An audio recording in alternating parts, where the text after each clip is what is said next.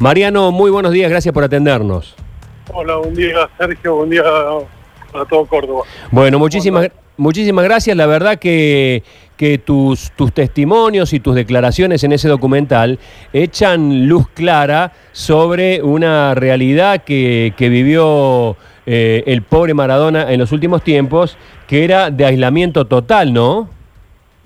Y la verdad, unos, unos audios siniestros inhumano, era como lo, como venían tratando, inhumano era lo que se vivía en la casa cada vez que, yo iba.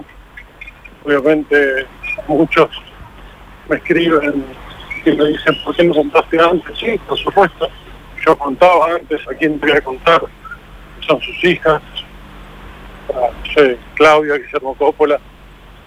Ellos estaban al tanto, por eso apenas yo les conté, esto fue hace como un año, por ahí, ellos tomaron cartas en el asunto, intentaron eh, ingresar a la casa, se les hacía imposible porque imagínate vivir en un barrio privado, primero tenés el, cerco, después tenés la barrera, tenés la gente de seguridad del barrio, y cuando, después si tenés la suerte de poder ingresar, tenés la seguridad privada que tenía Diego en su casa. Era imposible entrar. Eh, eh, ¿Se podía hablar por teléfono en los últimos tiempos con Diego? Vos que sos un amigo de toda la vida, eh, ¿podías llamarlo y te atendía? Mira, yo la última vez que hablé personalmente con Diego fue justo a fin de febrero, principio de marzo, cuando comenzó la pandemia. Sus últimas palabras personalmente fueron no me abandonen, no me dejen solo. Esas fueron sus palabras. Y después, bueno, obviamente por la pandemia quedamos todos sin poder salir de, nuestras casas. Y sí, hablé un par de veces por teléfono. La última vez que hablé fue en septiembre. El tema era que era permanentemente un bloqueo, permanentemente un cambio de teléfono, volver otra vez a, a conseguir el número. obviamente yo soy productor de televisión y de radio. Tengo esa gimnasia de, conseguir teléfonos y de ser insistidor y llamar y llamar. Bueno, entre, entre la familia nos íbamos pasando el número a ver quién lo tenía primero. Y, el tema era, yo un día lo llamé 30 veces hasta que él tuvo el teléfono en su mano, pero por lo general se lo sacaban, atendía otro, te filtraba, te bloqueaba, era... Se lo tenían blindado, había, algo sistemático que, lo tenían blindado a Diego. Eh, Mariano, eh, ¿a Diego lo mataron? ¿O al menos lo dejaron morir? A Diego le soltaron la mano. Le soltaron la mano tremendamente. Yo comparo, yo viví con Diego en Cuba durante cuatro años, yendo y viniendo, y era, era totalmente diferente el entorno que teníamos cuando, estaba Guillermo Coppola. cuando, estaba, cuando nosotros estábamos con Guillermo Coppola, no le tocaba el celular a Diego.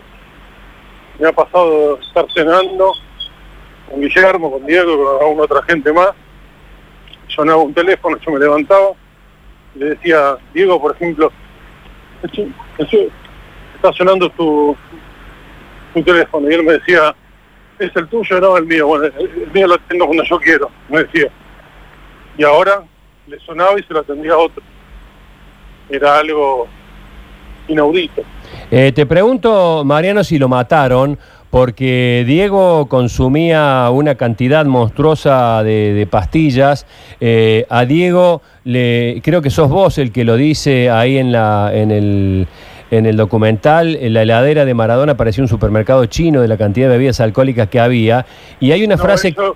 Eso, lo dice Luque. Ah, Luque. Yo lo, yo lo que digo era que era tremendo, tengo una foto que la voy a presentar al juzgado, estoy esperando que me llamen eh, una foto de lo que era el, almacén de la casa. Claro. Son 10 bebidas light, 30, 30 botellitas chiquititas de agua, y cinco cajas de 50 cervezas cada una, cerveza corona. Así era lo que, así era el, almacén de Diego. Eh, vos sos el que dice entonces la frase, era una corona tras otra, que se le iban poniendo sobre la mesa. Una, una corona. y Diego las tomaba.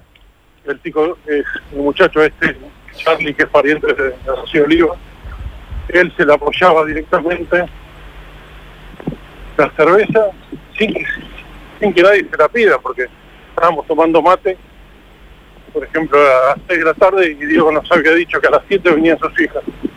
Entonces yo le decía, bien, gordo, me pone contento que, que vengan tus hijas y puedas compartir un rato con ellas. Y a las seis y media le ponían una cerveza. Obviamente, una persona que es adicta, le pones una cerveza y si le, duraba 5, 10 segundos, era mucho. Por eso, la, por eso la pregunta, cuando vos me decís le soltaron la mano, el alcohol, las pastillas, pastillas que todas tenían componentes psiquiátricos, psicotrópicos, no había nada vinculado a lo cardiovascular. Eso se parece mucho a, eso se parece mucho a, un crimen quizá involuntario, pero un crimen al fin. Totalmente, Sergio. El tema es que yo te cuento, cuando nosotros estábamos en Cuba y venía el doctor Cari a, supervisar las reuniones que tenía con la gente de la pradera y, se reunía, por ahí venía una semana, y después él se iba y dejaba un listado y un pastillero armado para que Diego pueda, pueda seguir con la rutina médica que, hacía ahí en, la pradera.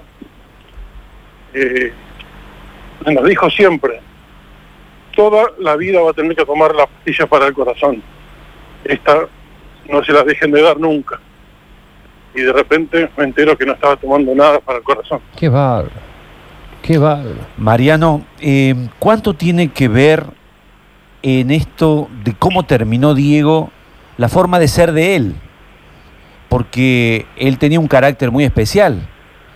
Eh, Diego era un tipo un tipo pillo, un tipo rápido, un tipo alegre, un tipo muy gracioso. ¿Y en qué momento dejó de ser todo, eso? Lo perdió todo. ¿Por qué momento dejó de ser eso? Porque se transforma en una víctima eh, prácticamente por lo que plantean ustedes.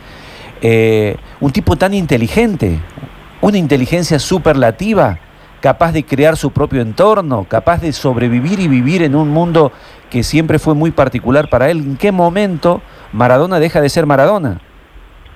Y mira, él estaba muy, muy deprimido por, muchas cosas. Estaba deprimido primero porque había operado de la rodilla y le había salido, sé qué, había salido mal, él no estaba conforme, no podía caminar bien todavía, no, no, no, imagínate es un deportista de élite que, que lo operan de la, de la rodilla lo operan acá en un, sanatorio de, la clínica Olivos, un sanatorio normal acá. Vos me decís, lo tenés a Maradona, ¿no? Yo soy el manager, por ejemplo. Y yo, yo, lo llamo a, a Mourinho, lo llamo a Guardiola, lo llamo a los mejores del mundo, y que me digan, ¿dónde lo puedo operar a Diego? No en una clínica, con el mayor de los respetos, en esa clínica. Pero vos estás operando de la rodilla al número uno del mundo. Claro. ¿Cómo no lo vas a operar en el mejor lugar del mundo? Que no tenían plata para, para poder operarlo. Eh, Mariano, me, eh, charlando los otros días con, con Signorini, nos dijo que eh, los entornos se los generaba el propio Diego Maradona, que era muy difícil y que él incluso consideraba injusto tener que decirle a Maradona, no te juntes con este, no te juntes con aquel. Muchos le echan la culpa al entorno, cosa que es cierto, pero en definitiva los, entornos los generaba Diego. Sí, totalmente. Bueno, lo decía a Diego, meteme a este. Pero también hay algo que es muy claro, muy claro, que, o oh casualidad, que justo la, la cocinera era, era pariente de Maxi Pomargo, que es el cuñado de Morla. el, el kinesiólogo, que no tenía matrícula para atenderlo porque no era el kinesiólogo real, Dios mío. Era, el, era el cuñado de Sinfales. eran todos, eran todos de ellos. Yo no, como, es como yo me diga, che, si Diego puso un aviso en LinkedIn buscando cocineros, kinesiólogos, médicos, y él, miraba los currículums y decía así, bueno, ahora tráeme este, tráeme el otro. Diego no hacía nada de eso. Se lo, se lo hacían ellos. ¿Se entiende? Sí, sí. No Eh, había, no había, mira, ojo que la señora de esta moneda cocinaba muy bien, porque yo he comido mucho el plato de Diego, pero no estaba tratado por profesionales. El doctor Luque, que decía que era el amigo y hacía posteos, yo lo conozco a Diego del año 82. Y Luque lo, yo creo que no hace un año que lo conoce a Diego. Y tiene más fotos que yo, que lo conozco de- Claro. del 82. Mariano, eh, alguna vez un periodista de espectáculos no hace mucho salió a decir que en realidad el que le llevaba drogas a Maradona eras vos. Por eso, sí, Sergio, mira, el jueves le mandé una carta documento a- al señor este Luis Ventura. Y viste como los periodistas son todos cagones, mentirosos, especialmente él. Le mandé una carta de documento y, se- escondió y no la recibió. Si vos decís que yo fui y que tenés pruebas, como dice él, recibíla y vamos a la justicia. ¿Por qué te pensás que le mandé la carta de documento? Porque yo no, en mi puta vida tuve una causa, en mi puta vida hice eso, el que lo conoce a Diego, era imposible que Diego te pidiera que hagas una cosa de esas. Él, se la arreglaba, se las arreglaba por él solo, para conseguirse lo que, lo que tenía que conseguirse. Y si vos me estás acusando de eso y tenés pruebas, presentalas y vamos a la justicia y probá que yo tenía eso, que yo hacía eso. Obviamente se esconde, no la recibe, típico de cagón. ¿Se entiende? sí, sí, sí. Mariano, eh, una cosita más que te pregunto de los beneficios que tiene un entorno, porque la figura de Maradona es única en el mundo, eh, puede haber algo similares. Digamos, la persona que está al lado de Maradona, o los que fueron, vos no porque vos te considerás amigo y me imagino desinteresado. eh, la gente sacaba réditos de, de- de- de Maradona de estar al lado de él eh, económico. Y fíjate que cuando, cuando él volvió de México, me dijo que había hecho más de 100 palos verdes. Hoy nos llegan a, a 10 palos en la cuenta. Y no saben a, a dónde está. Yo me, me pregunto, ¿dónde está toda la, la plata que hizo Diego? Eh, que Morla decía, no, porque yo a Diego le hice ganar mucha plata. Vale, trámela. ¿Dónde está? ¿Dónde está esa plata? Bueno, y después había mucha gente que estaba al lado, como, como Charlie. Después se supo que le robó, le robó relojes, le robó anillos, le, le robó plata, le robó dólares.